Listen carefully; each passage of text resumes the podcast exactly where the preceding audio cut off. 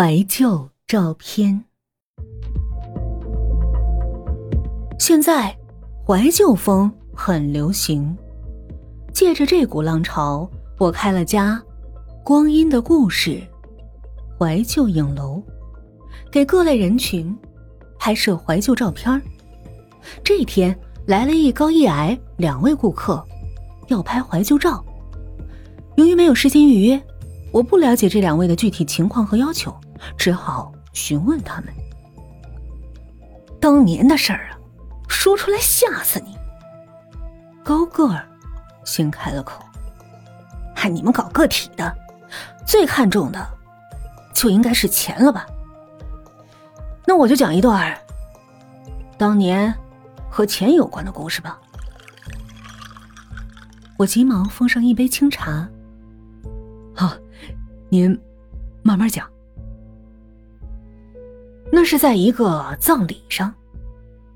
我平时关照的人很多，大家都想表示一下，可是我并不是什么人都愿意接触。他们好不容易碰上葬礼这个时机，自然不会放过。当时啊，有位兄弟送了我一只百宝箱，我刚要留下，小豆就给我使了眼色。外面有关部门的人已经赶过来了。我一下就明白了，那小子是想使坏呀！我当即把脸沉了下来，直接把箱子拍到了他身上。箱子开了，正好又赶上一阵风，卷起了一阵钱雨。哼，那次我什么事都没有。我满脸敬佩，原来是领导啊！那小豆儿是您秘书吧？领导得意的笑了笑。哼，小豆儿是我老婆。实话实说，我和钱之间的故事，都跟他有关。领导认识小豆，是在一次针对城乡百姓生活水平的调研之后。领导去了家酒店，小豆是那儿的服务员，不小心打碎了一个装饰品，老板说要扣他三年工资。小豆哭得像个泪人。领导当时喝了点酒。再加上小豆确实很迷人，他就直接叫老板来谈了这件事儿。老板不认识领导，指着领导面前的白酒说：“干一杯，少扣四个月工资。”于是领导一口气干了十杯，小豆的工资不用扣了，他也成了领导的情人，最后成了领导的老婆。为了养好这全职夫人。领导开始向金钱发起了一轮又一轮的冲锋，一开始效果相当好，领导到哪儿哪儿上钱。可是后来大家的方式变了，不再送现金，而是送卡，这让领导很不爽，因为领导是个卡盲，而且他觉得只有真金白银拿到手，那才是钱，所以他坚决不收卡。有些人偏偏没明白领导的心思，以为领导金盆洗手了呢，这让领导在那段时间里收入锐减。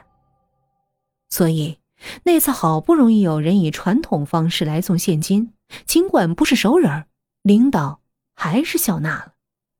结果就出了问题，那是一笔专用款，而且专用名单还夹在里面。最关键的是，那笔钱和名单落在了小偷手里，而那个小偷竟然要挟起了领导。于是小豆只身去和小偷谈判，结果小豆和小偷双双杳无音信。不过领导却被保住了。领导说到这儿，已经泪水盈盈。小豆临走前还对我说：“如果那个贼还坚持要害你，我就宰了他。”小豆脖颈上啊，有个红色的向里弯的弯月胎记。他说呀，那就代表着他，他永远做我的一弯月亮。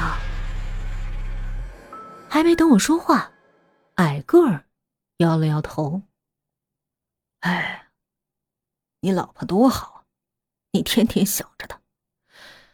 唉，我也想我老婆，可我恨她。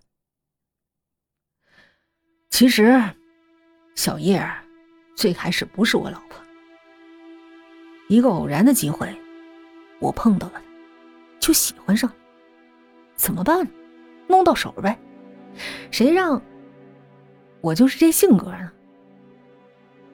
我也倒上一杯茶，问：“那你是怎么做的呢？”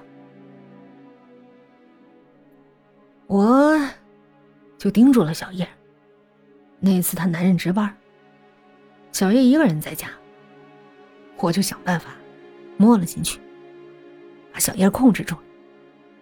当然，我没碰他。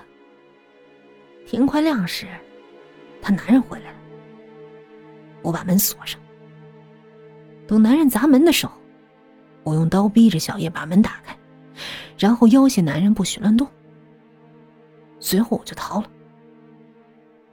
过了几天，我看见小叶的男人进了一家饭馆，我也进去了，和他挨桌坐着，和几个朋友喝了起来。喝到差不多的时候，我开始给大家讲故事，讲的就是那晚的事儿。可是我说，那劫匪是我一哥们儿，其实他和那女的已经搞了好久了，没想到那女的让老公给堵着了，没招啊。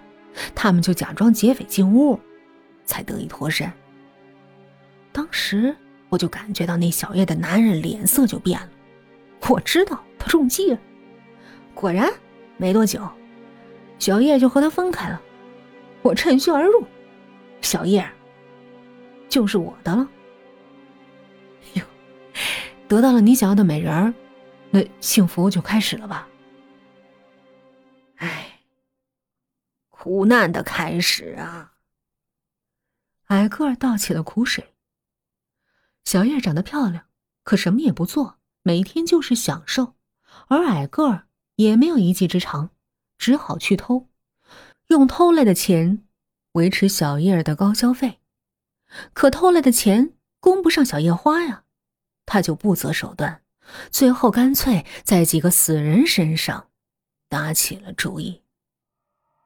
他把几家的墓弄开，把死者的衣服互换，或者骨灰盒互换，然后假装法师术士，给这些人家破解尸体移位之谜，破解这些大难，从中索要大笔钱财。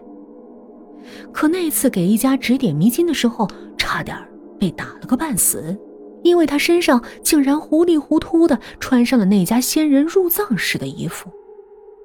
就在他生死一线的时候，小叶离他而去，再也没出现。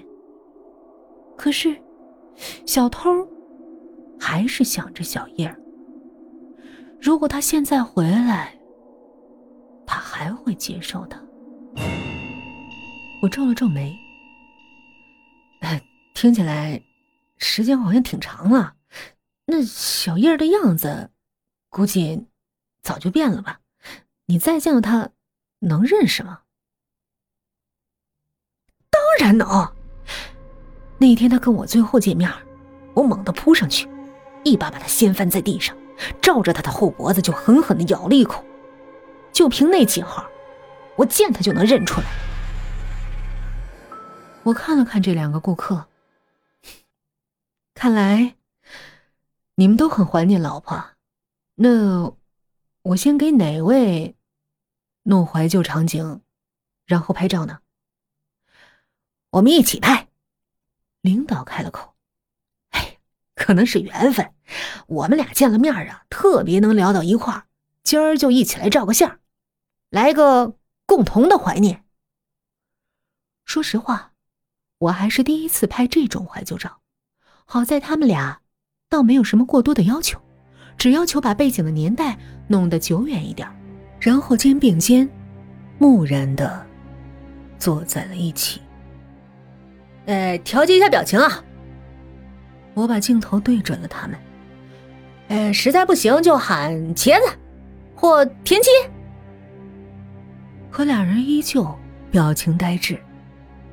没办法，我只能摇摇头。看这儿啊！就在我按下快门的一刹那，他们突然。大声喊了起来：“前妻。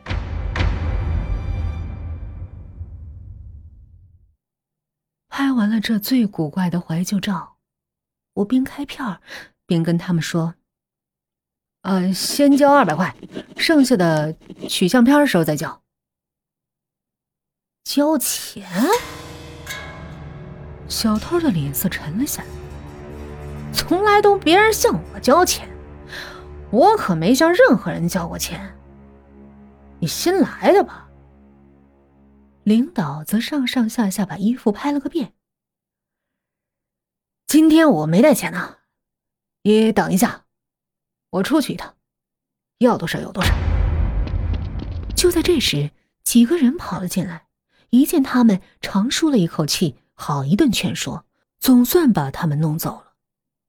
领头的那个女人看了我一眼，问：“多少钱？”啊？”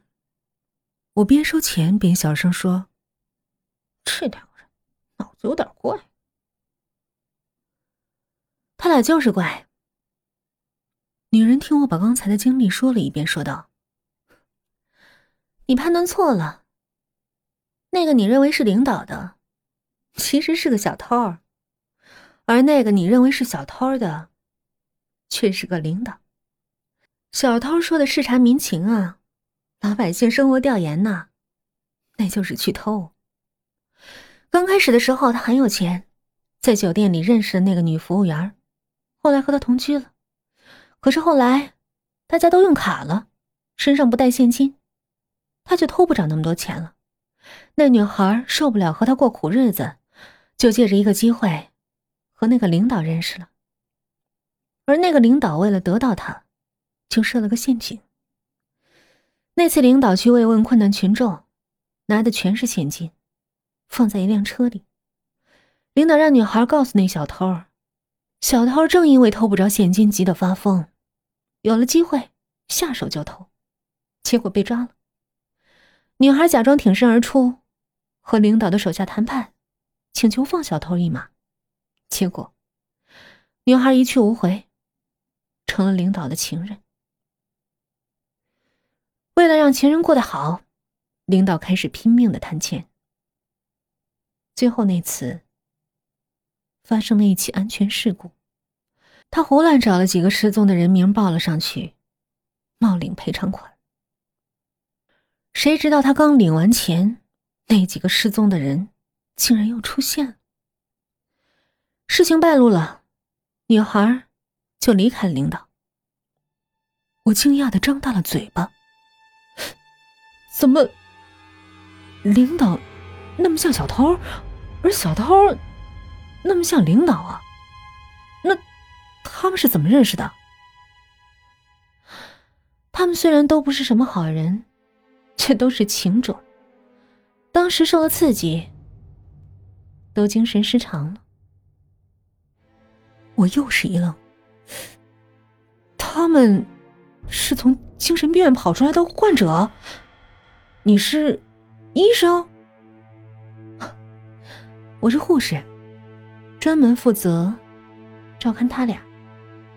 这不，一个没注意，他们跑你这儿来了，给您添麻烦了啊。